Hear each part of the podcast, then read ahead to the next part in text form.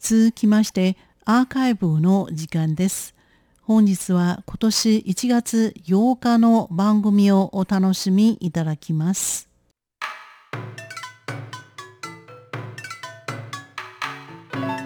続いては文化の台湾の時間です。この時間のご案内は中野です。さて今週もいろんな角度から台湾の文化をご紹介していきたいと思います。2021年1月1日の早朝、台北市の総統府前広場では開国式典を行うセレモニーと国旗掲揚式典が行われました。この式典は毎年一般市民にも開放され、朝早くから多くの人が集まるのですが、今年は新型コロナの防疫対策として一般市民への開放は中止となり、参加者のみの参加となりました。今年の国旗掲揚式は2021台湾4人台湾にはあなたがいるをテーマに行われ、台湾の人々に感謝と新年の祝福を届けるとともに、引き続き団結して今年台湾にさらなる誇りをもたらすことへの期待を示しました。その国旗掲揚式のセレモニーでは、毎年テーマに沿ったパフォーマンスも行われるのですが、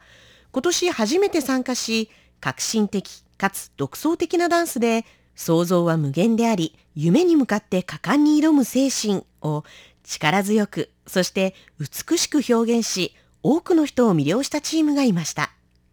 そのチームの名前は、フォルモササーカスアート。今週はそのフォルモササーカスアートについてご紹介しましょう。フォルモササーカスアートは2011年に創設された台湾の芸術パフォーマンス集団。台湾の伝統文化や地域文化、ストリート文化や劇場アートなどを融合させ、台湾の多様な現代サーカスアートを生み出しています。サーカスと聞くと動物などが登場するショーをイメージする人もいるかもしれませんが、現代サーカスとは演劇やダンス、美術などあらゆるアートを取り込んだ総合芸術のことです。フォルモササーカスアートもメンバーはそれぞれ違った分野のパフォーマーが集まっていて、ある人はジャグリング、ある人はディアボロ、ある人はストリートダンス、ある人はコンテンポラリーダンス、またある人は演劇と様々。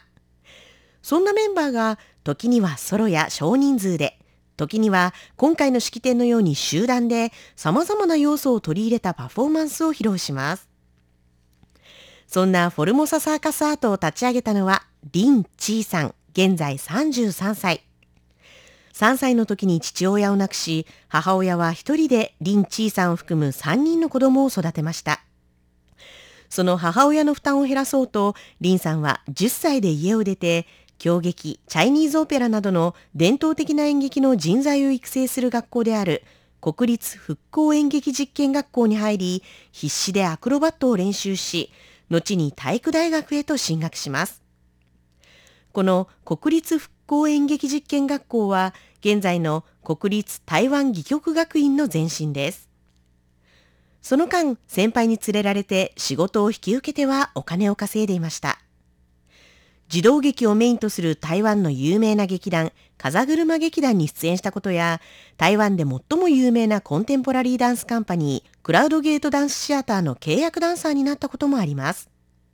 しかし、風車劇団に出演した時、宙返りをするとたくさんの拍手をもらえるのに、劇団ではずっと脇役。そのことになぜこの特技では主役になれないのかと思ったんだそうです。以前は国立復興演劇実験学校を出たら遊園地や民族村などの大道芸や子供パレードに出たりスタントマンとして働くくらいしかなく彼も例外ではありませんでした。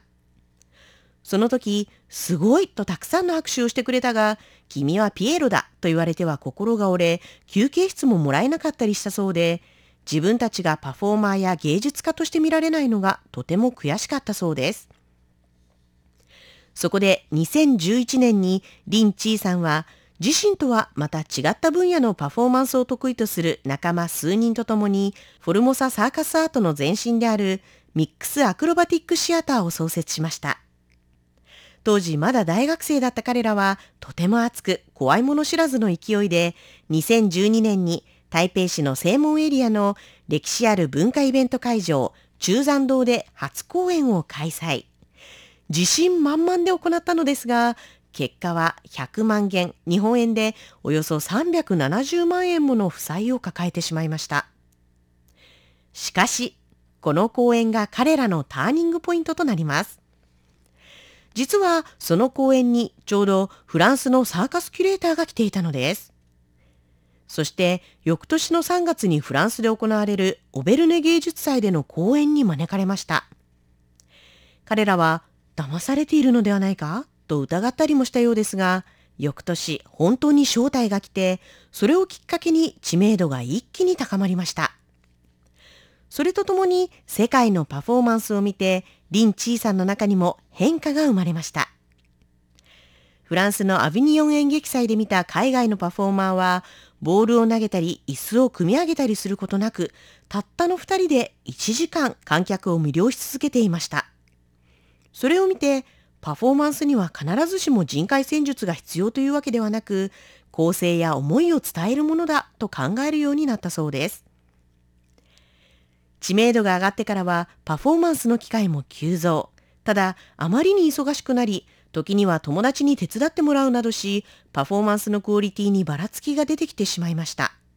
というのも、パフォーマンスの仕事は収入が不安定で流動的ということで、まだ当時は別で仕事をしながらのメンバーもいたためです。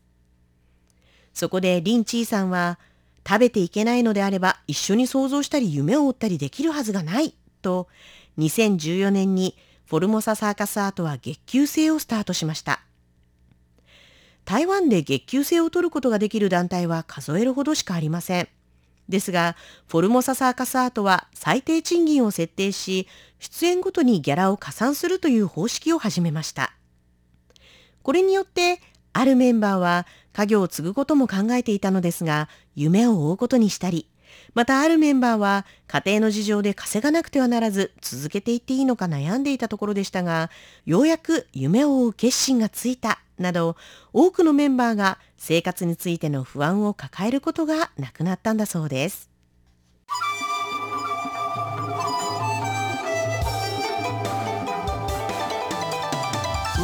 世界传开，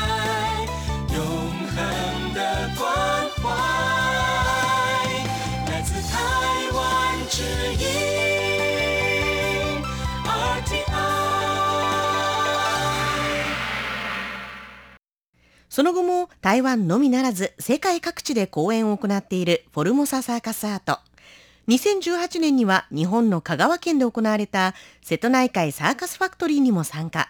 また昨年2020年はまだ新型コロナで海外への渡航が制限される前に大阪と横浜でもパフォーマンスを披露し日本でも多くの人を魅了しました